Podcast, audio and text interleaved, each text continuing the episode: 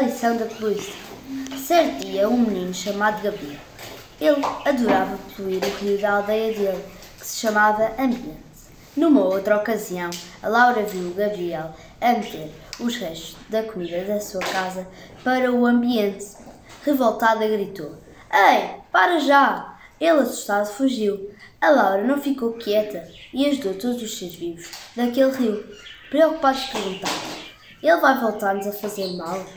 Não, porque eu não vou deixar, disse a Laura.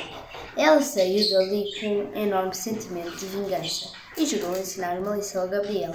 Então teve uma ideia. A ideia era pedir ajuda ao seu filho, que era polícia. Ele teria de bater à porta da casa dele e dizer que ele estava preso. E assim ele ficaria assustado. Sendo assim, o plano foi executado com sucesso. E o Gabriel ficou tão assustado que chorou. A sua mãe, quando soube o que ele fez, meteu-o de castigo. E a partir desse dia, o Gabriel foi uma pessoa melhor. Muito bem.